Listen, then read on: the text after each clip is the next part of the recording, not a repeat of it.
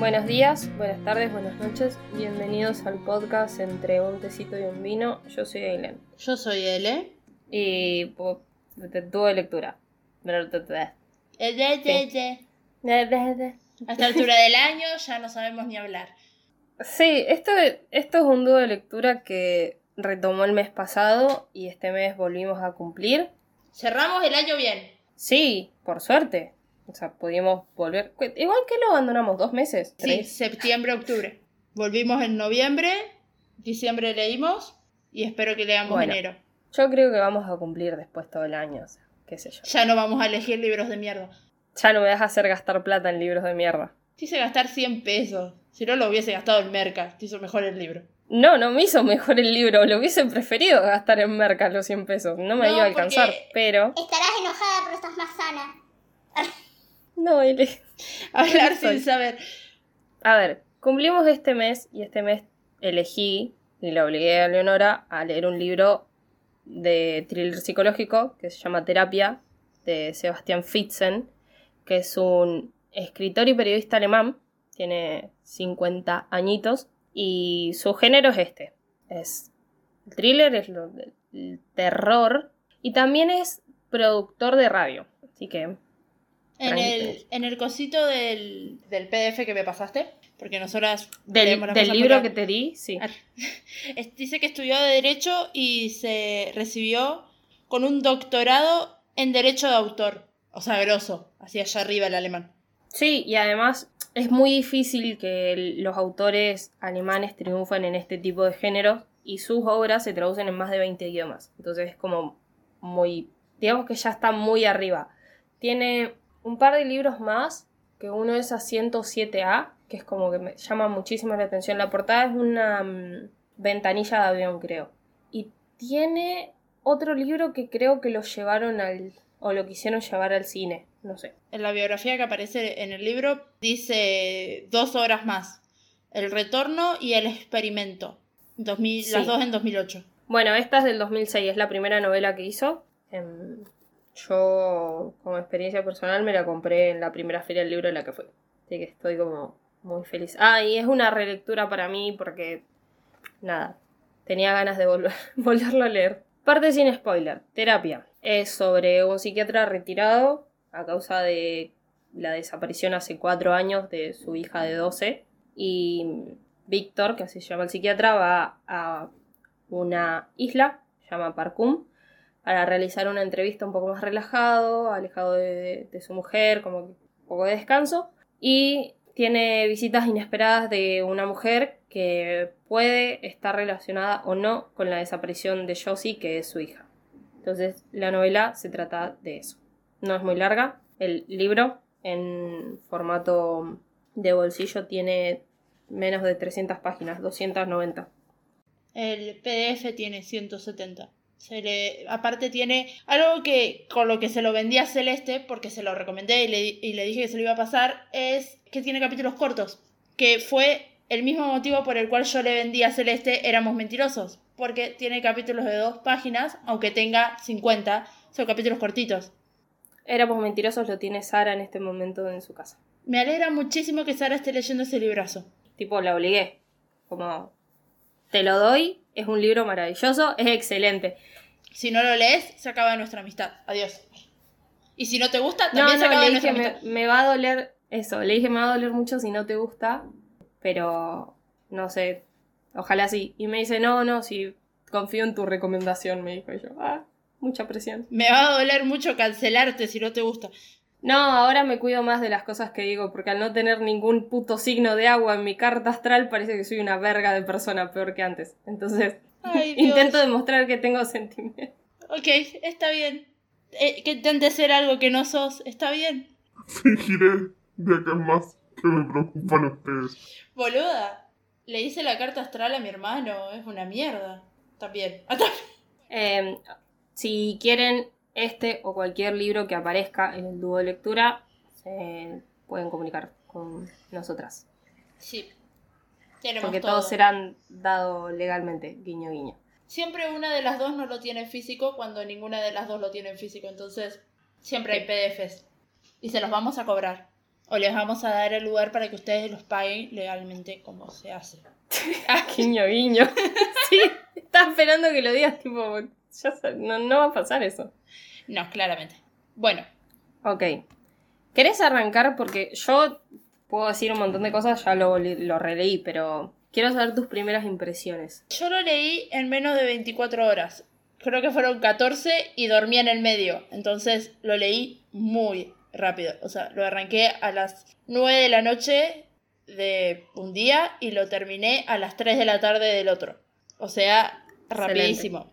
Porque me pasó que no podía parar de leer, que necesitaba urgentemente saber qué era lo que estaba pasando y literalmente hasta el epílogo del libro no terminas de entender lo que está pasando. O sea, no, no te terminan de, de explicar todo. Creo que en las últimas dos oraciones terminas de entender el libro. Todo lo anterior es teorías y teorías y más teorías. Yo la primera vez que lo leí tenía un viaje de colectivo interurbano en Rosario de una hora cuarenta, porque me iba a jugar volei a casi zona norte. Leí 200 páginas en ese solo tirón. O sea, llegué y me tuve que bajar obligada, pero quería seguir leyéndolo. Se cancela jugar volei. Sacaba el libro mientras preparaban la cancha. Sí, sí, sí. 38 pelotazos se comió. Para mí, en lo, en lo general de, de todo esto, es que tenés mucha ansiedad en todas las páginas de saber qué está pasando. Ah, yo le mandé un audio a Ailu en la noche que lo estaba leyendo. Creo que estuve de las 9 hasta las, no sé, 3 de la mañana, 4 de la mañana. Paré para comer en el medio, qué sé yo. Sin parar de leer y le iba mandando audios a Ailu. Y no, me dio miedo en un punto. O sea, estaba tirada en mi cama con toda la casa en silencio. Y como que, como que estaba tan ansiosa por lo que estaba pasando, me estaba generando tantos sentimientos. Aparte está tan bien narrado como todo lo que está pasando, que no sabes qué es real, qué está en la cabeza del tipo, que no, no entendés nada, que te empieza a dar miedo la situación, como de un poco como de claustrofobia, como de, de ansiedad, lo, bien, lo mucho que te metes en la historia, o sea, te empezás a sentir ansiosa así como, como Víctor, como el, el protagonista. Sí, tiene, tiene muy buen desarrollo de personaje. Muy interesante. El libro arranca con un prólogo que es básicamente que te narran el momento en el que desaparece Josie. Está Víctor con ella en la sala de espera de un hospital. En realidad, en el momento que arranca a narrarlo, Josie técnicamente ya está dentro de la consulta con el médico. Entonces, él está contando que, va, el, el- el narrador nos cuenta que Víctor lleva ahí a su hija porque está padeciendo fiebre, eh, le sangra la nariz, tiene una, eh, se desmaya y no saben qué es, no le pueden encontrar la cura, entonces va de médico en médico hace mucho tiempo tratando de curar a su hija, Josephine, que tiene 12 años.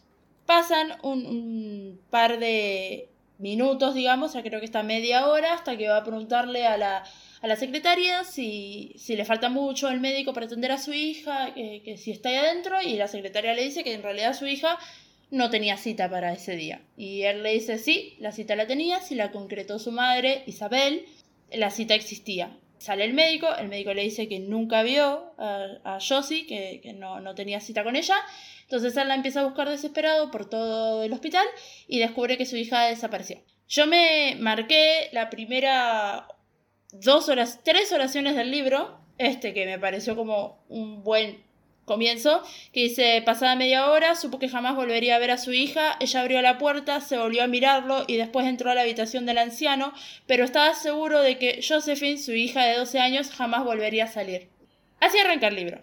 Capítulo siguiente, pasan cuatro años, nadie encuentra a su hija y su mujer mantiene la, la positividad de que su hija va a aparecer, de que está bien, de que en algún momento alguien la va a encontrar y él ya se resignó a que su hija está muerta, que no la van a poder encontrar, que no mantiene esperanza. Y se va a una isla en el medio de la nada, que se llama Parkun, Parkun, una cosa así, Parkour. No, es parkour.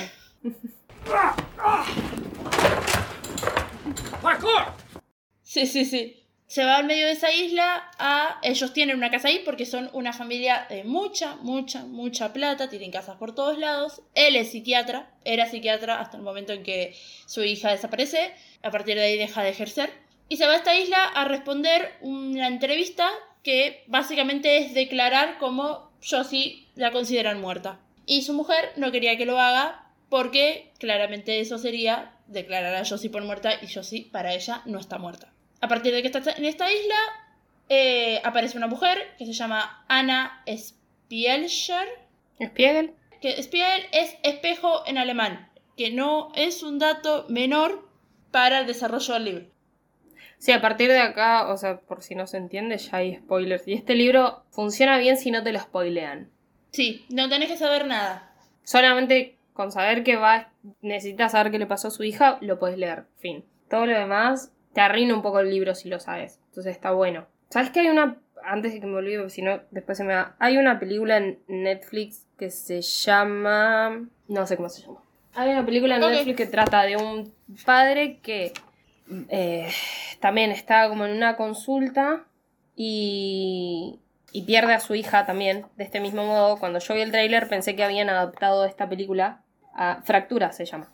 Pensé que habían adaptado el libro a una película y tiene muchas similitudes. De un padre que busca a su hija y que al final hay muchas cosas que la mente le jugó en contra.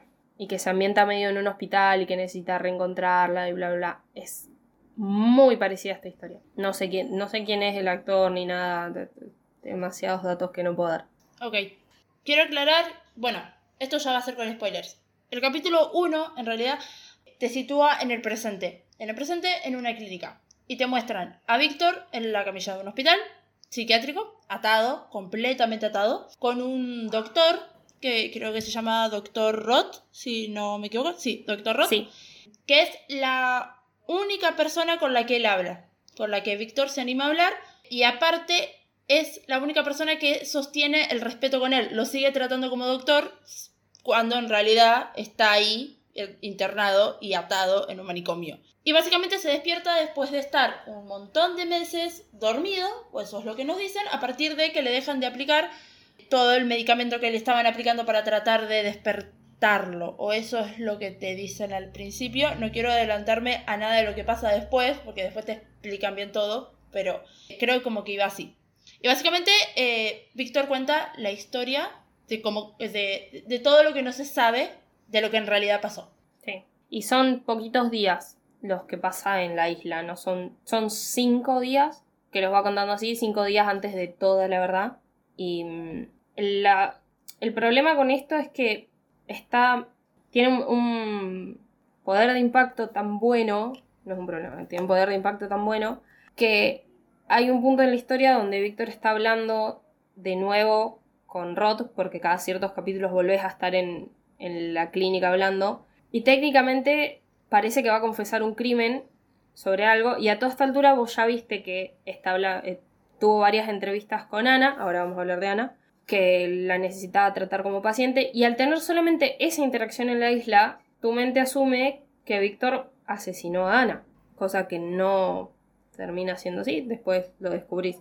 Ana es una mujer técnicamente bastante hegemónica, rubia, alta, bla, bla, que cae a la casa y le pide consulta y él le explica que ya no es más psiquiatra y que se vaya y que está ahí tipo descansando. Y aún así ella lo convence para escuchar, que escuche su historia cinco minutos y es esquizofrénica, así que y es esquizofrénica y es escritora. A raíz de que escribe libros y cuentos infantiles, todo lo que ella escribe, su mente lo vuelve realidad. Exactamente. Lo que Es un problema. Lo que tiene es que Ana llega ahí porque el profesor, un profesor que es la persona a la que Víctor le vende su, su consultorio y, le, y a sus pacientes prácticamente, le dice que Víctor iba a estar en esta isla y que la única persona que la iba a poder tratar por la esquizofrenia que tenía era él. Entonces, lo que le cuenta es esto que, que dice Ailu, ella revive todos los personajes que, que escribe en los libros y tienen el desenlace que ella les escribe en el libro. Y todo comienza cuando mata a un perrito, ¿no? Sí, Que en el momento que describe cómo mató al perrito, yo estaba como, Aileen, ¿por qué me haces leer esto a la concha de la lora? No me gusta leer cómo matan a perritos. Sí, a humanos, no a perritos. hay dos momentos donde matan a perritos. Sí, pero el otro momento no es tan descriptivo como este. Este es como... Ah, pasa que yo el otro momento me acuerdo siempre eh, de compararlo con la película de Johnny Depp, creo que es la de, ¿o no? Que es algo de una ventana y el, y el chabón tiene también un perro y hay una imagen muy fuerte del perrito con un destornillador en la frente. Así que como que lo relaciono con eso. Ok. Y nada, el tipo como que primero no acepta a, a tratarla, pero después termina aceptando porque, nada, ella le empieza a contar la historia de Charlotte, que es una nena de nueve años, personaje de ella en un cuento que ella nunca terminó de escribir. Entonces, nunca, técnicamente nunca sabe desenlace de Charlotte. Pero Charlotte era una nena de nueve años, enferma, con las mismas características de la enfermedad de Josie, que se escapa de un hospital diciendo que era la única forma de curarse, escapándose de ese hospital y alejándose de sus padres. Y que y le decía a Ana que ella iba a poder averiguar todo si seguía las pistas. Todo esto Ana lo va contando por pedazos, porque no no le cuenta todo directamente a Víctor. A medida que le va contando por pedazos de estas cosas, Víctor se va enfermando. Se empieza a agarrar como una especie de gripe que él se lo atribuye a que Ana lo está envenenando. Sí, y a su vez no puede dejar de verla porque en la isla técnicamente vino una tormenta y la única manera de salir, que es el transbordador, está básicamente clausurado hasta que mejore el tiempo. Bueno, tampoco sale mucho de su casa, en realidad prácticamente se queda ahí todo el tiempo. Sí, Da más miedo Ana que toda la otra situación de, del- de dónde está Josie, qué sé yo. Realmente en, en ciertos momentos pensás que Ana lo puede llegar a matar. claro, porque tiene un vecino que todo el tiempo está repitiendo que esa mujer es peligrosa y que se cuide de esa Sí. mujer hasta le da un arma. Eh, tienen nombres muy difíciles y alemanes, así Sí, sí, sí, sí. que son irreproducibles. Pero nada, ella sigue yendo y a él siempre le llama la atención que sus zapatos no estén sucios cuando hay una tormenta enorme afuera y deberían estar llenos de barro. Sí. Para en el todo- medio de todo esto le, le vuelve a... mm, empieza de nuevo a contactarse con el investigador que tenía a cargo el caso de Josie, que es Kai, y pide que revise ciertas cosas, que revise las cámaras de seguridad de, las semanas del secuestro, que vaya a buscar la casa de fin de semana que tenían, que ciertas cosas de los datos que le va tirando Ana por su supuesta historia, que son las que coinciden con la historia de Josie. Ah, Juegan mucho con la mente del lector porque las cosas no coinciden. En un momento lo hace ir a una cabaña que tienen en el bosque y el investigador descubre que había una ventana rota, tal como Ana había contado que había vivido con Charlotte, que había tenido que ir a, ese, a esa cabaña que era de la familia de Charlotte en el medio del bosque, eh, y que había tenido que romper una ventana para poder entrar. Y cuando el investigador entra a, la cabaña y revisa todas las habitaciones, Víctor descubre que hay algunas cosas fuera de lugar y cuando el investigador va al baño, el baño está lleno de sangre. Y cuando el investigador investiga de qué es esa sangre, se descubre que es sangre menstrual. Entonces, empieza a no tener sentido, porque si fue hace cuatro años que Ana secuestró a Josie, que es Charlotte, para él, sea, que, en su cabeza Charlotte es Josie, ¿cómo puede ser que eso esté tan fresco? ¿Cómo puede ser que la ventana esté rota? Entonces empieza a jugar como en, bueno, ¿qué está pasando? O sea, no tiene sentido, no fue hace cuatro años, fue hace dos meses, fue hace tres días. Eh, entonces eh, las cosas empiezan a no tener sentido y si bien uno sospecha de Ana, no tenés pruebas contundentes de Ana, porque Víctor también está mal de la cabeza. Y además un poco te podés creer que realmente es esquizofrénica y que es una casualidad al principio que tenga una nena, que haya pasado eso, que tenga una nena al lado, quiero decir, que la haya guiado a ciertos lugares para realizar ese, ese tipo de cosas, pero después ya se vuelve muy detallado para lo que cree Víctor y tiene completamente sentido que sea tan detallado. Sí. Cuando, cuando sabes el final es como, claro, por supuesto que esto va para ese lado. Todo te empieza a coincidir cuando, cuando sabes en realidad lo que pasó. Una ausencia completa en el libro es Isabel. Sí. Isabel, que es la mujer de Víctor, no lo va a visitar a la clínica. Y al principio del, del libro, Víctor dice, y entiendo, o sea, el, el tipo entiende por qué ella no va a ir por todo lo que pasó. ella no iría a verlo. Entonces decís, para, este tipo, ¿qué onda? ¿Mató a Josie? ¿Mató a Ana? ¿A, quién, ¿A quién mata? porque está internado ahí? ¿Por qué la mujer no lo quiere ver? Y lo que tiene también es que, está bien, Víctor tiene mucho, porque es el principal, pero mucho desarrollo de personaje. Ana también. Isabel no tiene, pero por una cuestión de que necesitamos pensar que Isabel tiene algo que ver en algún momento. Claro. Bueno, cuando él trata de comunicarse con Isabel, Isabel está en Nueva York. Entonces, él trata de comunicarse con ella muchas veces y nunca lo logra. Cuando logra comunicarse con Isabel, que es porque Isabel lo llama, creo, y él, a él logra atender, ella le grita de todo, de que la está engañando, de que la está engañando con una mujer, que él, ella lo llamó todos los días, pero él nunca la atendió, que la que no se puede comunicar con él es ella, y que la última vez que llamó, lo atendió una mujer y le dijo que conocía absolutamente todo con de él y lo, y lo llamó por su sobrenombre, por el apodo que tiene, que es Didi. Entonces lo acusa de estarle siendo infiel en la isla y le corta, básicamente. Y ahí entiende menos, porque encima está cada día peor de salud. Claro. Entonces empieza a sospechar más todavía de Ana, porque si Ana le mintió a su mujer por este supuesto engaño cuando él estaba haciendo un té, ella levantó el teléfono y contestó, Ana está trabajando algo con él. Sí, y tiene además un vaciamiento en la cuenta bancaria.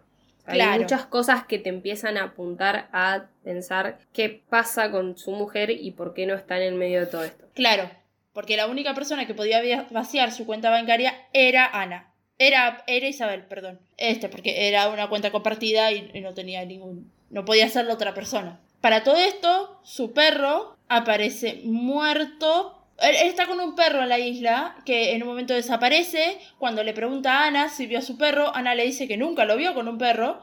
Y él le dice, pero sí, sí, las veces que has estado sentado acá en mi casa, eh, el perro estaba eh, tendido abajo del sillón o siempre lo estaba acariciando y te lo describe, o sea, el momento que está hablando con Ana como acaricia al perro. Y Ana le dice que no, que ella nunca vio ese perro. Y de la nada aparece su vecino con el perro muerto, pero Víctor no ve al perro muerto. Simplemente le dice que lo encontró y que lo va a enterrar. Y fin. No se lo describe al perro. Claro, pero no lo ve Víctor al perro muerto. Pero está la descripción de cómo murió, que es peor todavía. O sea, no cómo murió, sino todas las heridas que tiene y que son las causantes de la muerte. Qué horrible. Sí, es horrible. Pero bueno, él está encerrado en esta isla a medida que van pasando los capítulos, pasas de cinco días antes de la verdad, cuatro días antes de la verdad, así hasta el día de la verdad, que es básicamente llegar al día de la verdad y no entender nada. O sea, ninguna teoría de las que inventaste a medida que ibas leyendo funciona. Llegás al final y, cada vez entendés menos de lo que está pasando. Y aparte, en el último día todavía te quedan un montón de páginas del libro. Entonces, el último día es largo. En el medio pasa algo importante que es Ana le escribe el final de la historia de Charlotte a Víctor, se lo entrega en un sobre y le dice que lo lea, que ahí está el final de todo. Víctor, en, una disputa que tienen, Víctor le dice que no la va a tratar más, entonces Ana prende fuego el final de la historia. Para el final a esa altura, el tema es que a esa altura Víctor está desesperado por saber dónde está su hija, porque ahí vuelve la esperanza de que esté viva Josie, que necesita entender qué le pasó, pero no se lo puede preguntar directamente porque no la puede acusar de nada. En realidad necesita que ella le cuente. Entonces es un dilema de soy tu psiquiatra y te estoy escuchando lo que me decís, pero soy el padre que perdió a su hija hace cuatro años y vos tenés pistas y no me las querés decir. Claro, aparte está esto de que el tipo es uno de los mejores expertos que tiene Alemania sobre la esquizofrenia. Entonces sabe perfectamente que no la puede presionar a Ana a decirle nada porque se va a cerrar y no le va a decir la verdad respecto de, de, dónde está su hija. A medida que está pasando eso, él está intentando responder la entrevista que, que tiene con, que mandar a una, a una revista y llega un momento en el que él intenta buscar algo en su computadora y le vaciaron el disco. Entonces ya todo empieza a ser completamente extraño. Ve gente que no está ahí o, o ve a Ana dentro de su casa y, y, después no está, desaparece de la nada. Alguien intenta asfixiar y después no había nadie. Sí, pasan muchas cosas extrañas en la isla que en un punto llegas a creer que la enfermedad de Víctor, la cantidad de fiebre, la gripe que, tiene, todas esas cosas son producto de su imaginación en realidad y no tanto de lo que le está pasando. Sí, nada, llegás a los últimos capítulos sin, sin entender absolutamente nada. En, la, en el presente aparecen unos abogados para Víctor Sí. porque lo van a llevar a juicio y si lo declaran culpable de presunto asesinato que no sabes a quién es, que supones que es a Ana hasta ese momento, lo van a condenar a la pena de muerte. Si no se demuestra que es un paciente psiquiátrico. Sí, pero ahí en el medio está otro de los colegas que, que está explicando toda la situación Sí. y está contando todo lo que dijo desde que se levantó. Que tampoco terminas de comprender las cosas hasta ese momento. No, nada. Hasta este momento vos tenés a Víctor contándole a Martin Roth, que es el, colega de él, todo lo que vivió esa semana fatídica en la isla y todo lo que le pasó y cómo descubrió la verdad sobre Josie. Y también lo tenés a, a Malcius contándole a los abogados, y suelto la bomba ya porque para qué estirarlo más, que en realidad todo lo que él contó es todo producto de la imaginación de su mente porque Víctor, que es un gran psiquiatra especialista en esquizofrenia, la sufre. Sufre esquizofrenia, además de el síndrome de... y me lo voy a tener que buscar porque es bien difícil de pronunciar. Sí. Síndrome de Munch- Munchausen. Sí, No sé cómo se pronuncia. Que es básicamente decir mentiras pero creértelas, por lo que entendí. Sí, lo sufren personas que se autolesionan a sí mismas para ser un poco el centro de atención y que siempre las otras personas le estén cuidando. El problema es que eh, es muy difícil de, de detectar porque por lo general se lo hacen a ellas mismas o son madres que le hacen eso a sus hijos. Por ejemplo, lo envenenan. Hay, creo que hay capítulos en Doctor House que pasa eso. Él en un momento insinúa que es Isabel la que no ve a su hija, ve a su hija crecer y la empieza a envenenar en el momento en el que ella tiene su primera menstruación, pues significa que la hija ya no es una niña, sino que se está convirtiendo en una adolescente, en una joven mujer. La mujer se vuelve loca, entonces la empieza a envenenar con pequeñas dosis de paracetamol y Penicilina, porque es alérgica a las dos. es, es alérgica y claramente, como nadie sabe que es alérgica salvo su madre, nunca iban a encontrar la cura porque la llevaba a cualquier médico menos a un especialista en alergias, que es al médico donde la lleva el día que Josie desaparece.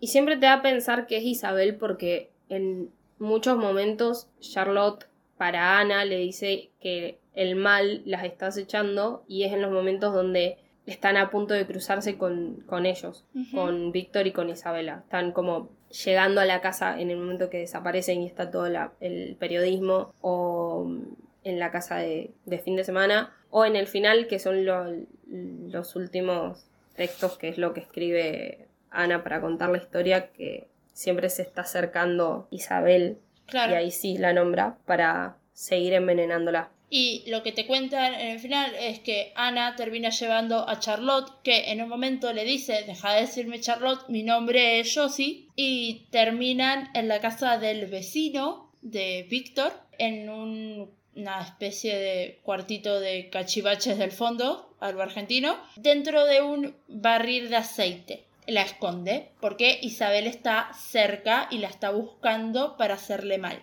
Ana la, la- la quiere proteger tanto, quiere asegurarse que, Isabel se fue del cuartito este y que no está, que termina asfixiando a Josie en aceite. Y Josie muere cuando la saca del barril. Isabel está ahí y describe como una especie de satisfacción que ve ya ver a su hija muerta. Esto, todo esto, Víctor lo lee en texto que le da Ana de los últimos capítulos de- del cuento este de Charlotte, básicamente. Cuando ella se lo lleva a Víctor a un auto que va muy fuerte dirigiéndose a un acantilado, creo. Que es el sueño recurrente que tiene Víctor y que siempre la lleva a Josie y nunca puede frenar y termina como matándola. Tenés muchos indicios de, realidad del final del libro. Sí, pero uno no muchas partes. No, no tiene por qué verlos. Una vez que lo releíste o lo, lo estás pensando y lo charlas, te das cuenta de, de esos detalles. ¿no? Sea, si lo vieras al principio sería muy aburrido. Total, sí. Nada, cuando termina de leer todo el, libro, el, cuento en realidad, a Víctor le cae la, la ficha de, de- quién es Ana, de quién es, y, todo se, se aclara en su cabeza. Hay un, hay un par de momentos en el libro en donde él dice como, conocí la verdad y, y me la olvidé al, al segundo, o, o entendí todo y después me lo olvidé. Como que tiene pequeños momentos de lucidez en donde entiende las cosas, pero no las y se las olvida enseguida. Bueno, en un Lean, por favor, eran mentirosos. hay muchas partes donde el Candas pide por favor que le digan la verdad y la madre le dice, te la digo todos los días y vos me la seguís preguntando porque te la querés olvidar. O sea, es lo mismo. Es, es una protección que tiene. En este caso, bueno, está enfermo. Sí, Bueno, Candas también, pero este tipo tiene patologías muy serias. Se encargó por muchos años, o por mucho tiempo en realidad, de enfermar a su única hija para que no creciera y a la vez escondía su otra patología que era ser esquizofrénico, que en realidad no sé si la escondía tanto, era tipo parte de, de su ser, no sé. Sí, sí, sí, me parece que sí. Como que tampoco lo aclaran mucho, eso es medio como a la, a la voluntad de cada uno. Cuando termina de leer todo, entiende absolutamente todo y se da cuenta que cierra todo, porque Ana es un nombre capicúa y Spiegel es espejo en alemán. Entonces, Ana es el mismo, repitiéndose la historia de cómo él había asesinado a su hija. Sí, cuando te das cuenta de eso, también está eh, Malthus volviendo, ya habiendo explicado todo, que en realidad todo lo que él vivió en la isla simplemente era de su imaginación y que cuando le quitan los medicamentos está en la isla, pero está haciéndose básicamente terapia a sí mismo, mientras él en su mente piensa que le hace terapia a Ana, en realidad se, está la, se la está haciendo a sí mismo y Claro, está recordando y volviendo a pasar por este trauma porque él la mm, ahoga a Josie en agua en realidad. sí, No, no la ahoga en agua, la mm, como que la asfixia porque Sí, queda pero Josie desmayada, estaba viva. Sí. Eso te enterás en el, en el epílogo, que es como, bueno, Víctor dice, ahora te voy a contar la verdad, le dice a Roth. Y en el epílogo es Martin Roth yendo a... eh, ¿Está en una isla? Están No, en una o en- isla, no, en en- Mónaco creo que está. Sí, están en Europa de nuevo,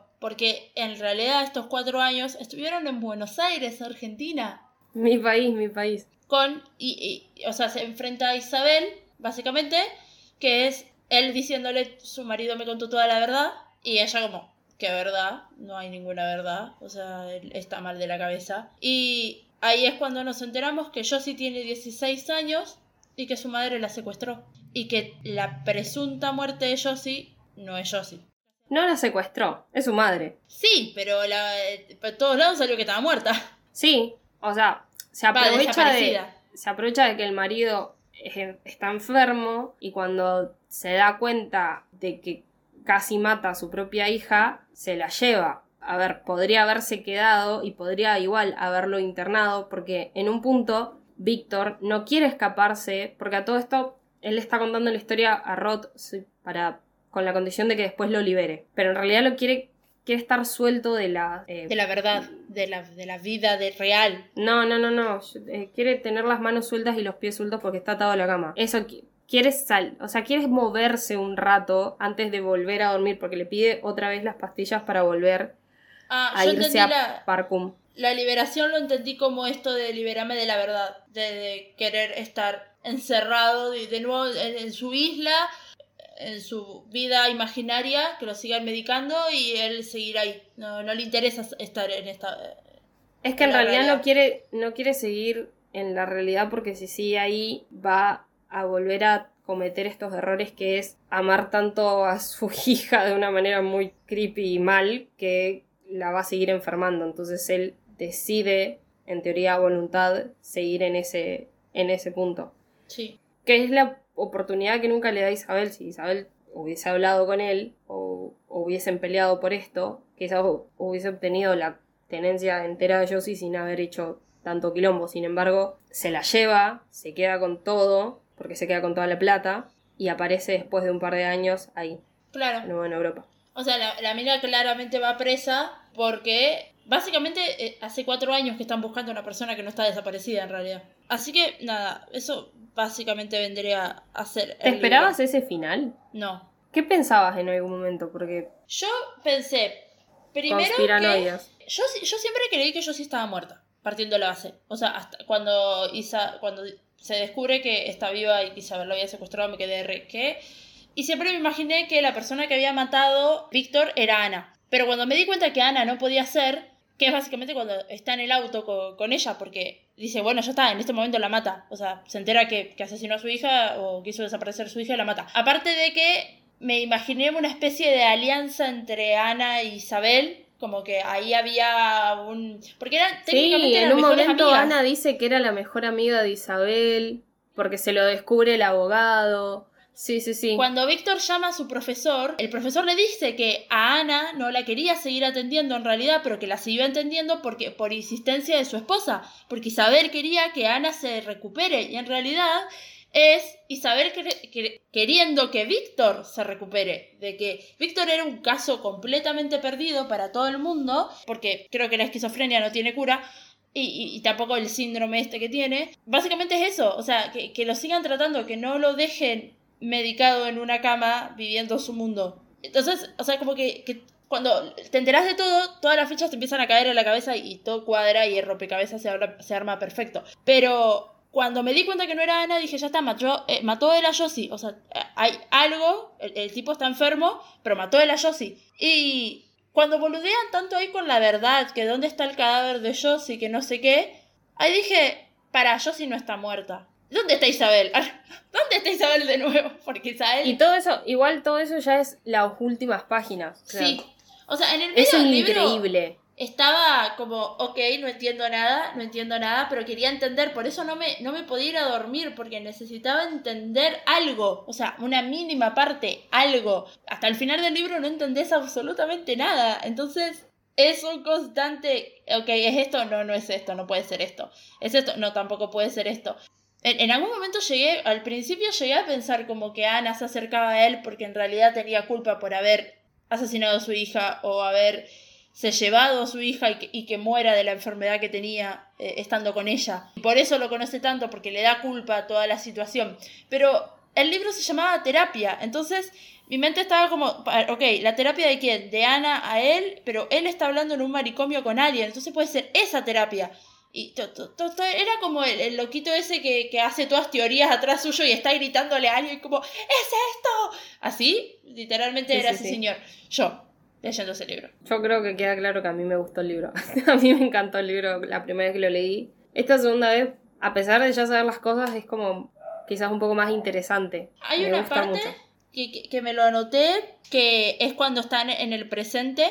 Es el capítulo 34, estás más o menos un poquito pasado de la mitad del libro, que es uno de los momentos en donde él, eh, Víctor, para de hablar y, y se mantiene un diálogo con, Ro- con Roth, que es básicamente cuando él, eh, Víctor, habla de Isabel por primera vez como que sospecha de ella. Hace una comparación con los diarios de Hitler, Sí, lo marqué también. que básicamente dice como que un periodista eh, habla so- eh, cuando expone lo- los diarios de Hitler dice que nos expusimos hasta tal punto que los eh, con los diarios que sencillamente tenían que ser auténticos entonces el terapeuta le dice qué pretende decir con eso que en cuanto a Isabel me ocurría lo mismo que con los diarios de Hitler. Lo que no debe ser así no es así. Y punto. O sea Isabel no pudo haber sido. Punto. Ya está. No lo voy a analizar, no lo voy a pensar. Simplemente no tiene que ser. Aunque todo indique que sí, no tiene que ser. Y me pareció muy flashera la comparación y, me lo marqué. No subrayé muchas cosas, pero porque generalmente estoy subrayando frases que puedo usar para la foto de, Instagram. Entonces, subrayé tres frases al principio, que es una la que leí, otra que habla sobre el aspecto de Víctor, que dice, su aspecto era el de un hombre al cual el término distinguido le iba como un guante. Esberto, eh, esbelto, erguido, de hombros anchos, frente alta y mentón pronunciado. Aunque había nacido y se había criado en Berlín, la mayoría lo tomaba por anseático. Eso, y la otra creo que es un spoiler, o sea, no sé si es un spoiler, pero Dice Víctor Larens jamás hubiera creído que cambiaría de punto de vista. Tiempo atrás, la austera habitación individual de la clínica Wediger para trastornos psicomáticos había estado a disposición de, su- de sus pacientes más difíciles. Hoy él mismo estaba atendido en una cama elevable, con los brazos y, y piernas sujetos con cintas elásticas grises. No sé si es spoileable, pero mm, te llama la atención para leerlo. Ok, podía poner esa. Yo me anoté, bueno, yo marqué unas, unas cuantas, Ok. pero me gusta que diga eh, que es cuando está Ana con Charlotte, creo que están afuera del- de la casa donde están todos los periodistas, que ella le dice como castillo, y Charlotte le dice, será mejor que nos marchemos, lo malo, eso que estaba en la habitación de la casa del bosque nos ha dado alcance y se acerca directamente hacia nosotras. Y después tengo marcadas varias cosas. Me gusta mucho que arranque un capítulo diciendo de vez en cuando hasta las personas más inteligentes actúan de un modo extravagante y ridículamente ilógico. Prácticamente todos los que usan un mando a distancia, por ejemplo, tienen la inveterada costumbre de pulsar las teclas con más fuerza en cuanto las pilas empiezan a gastarse. Como si se pudiera exprimir la energía eléctrica como el zumo de un limón. Y todo esto es para comparar que Víctor está en la verga, aunque sea muy inteligente. Me parece muy bien. Y mm, no, yo usaría o la tuya o esta. Y.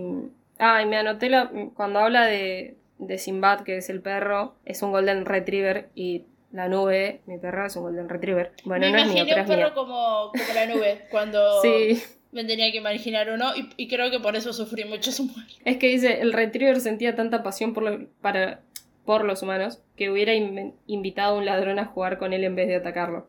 La nube. Sí, literalmente la nube le tiene miedo a, a los, a los ruidos de las motos, o sea que...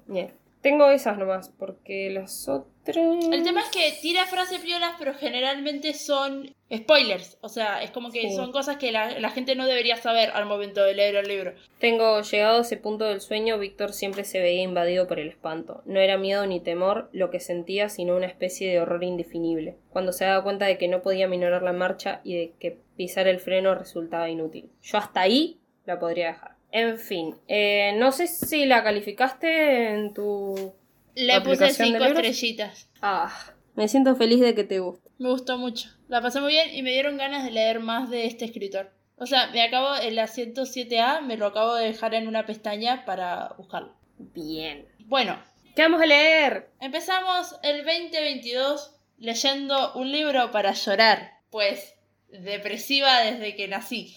Hace 23 años que lo soy, no lo dejaré de ser ahora. Vamos a leer El esplendor de las raíces de Rubin Benway, que es un libro que me compré en, en una oferta, pero mucha gente me ha... O sea, leí muchas reseñas que es muy lindo.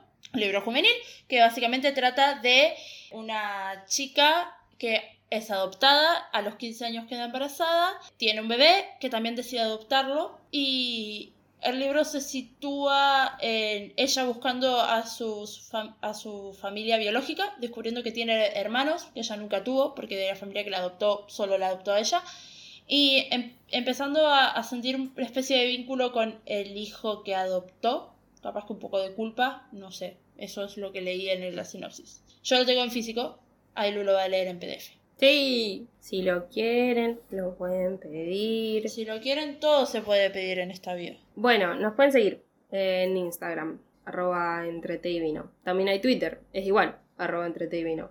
Todo lo maneja Leonora, todo es brillos y colores y felicidad. Y Sí, cuando no se olvida de subir algo.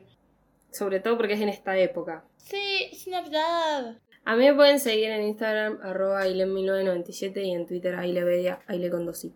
A mí me pueden seguir en Instagram como arroba L Villarruel y en Twitter como arroba L Villarruel. Ok. Perfecto. Hay más podcasts por si quieren ir a escuchar. Eh, tomen agua, hace mucho calor. Por favor, tomen agua. Y pónganse protector solar y oh, no tengo nada más. Adiós. Adiós.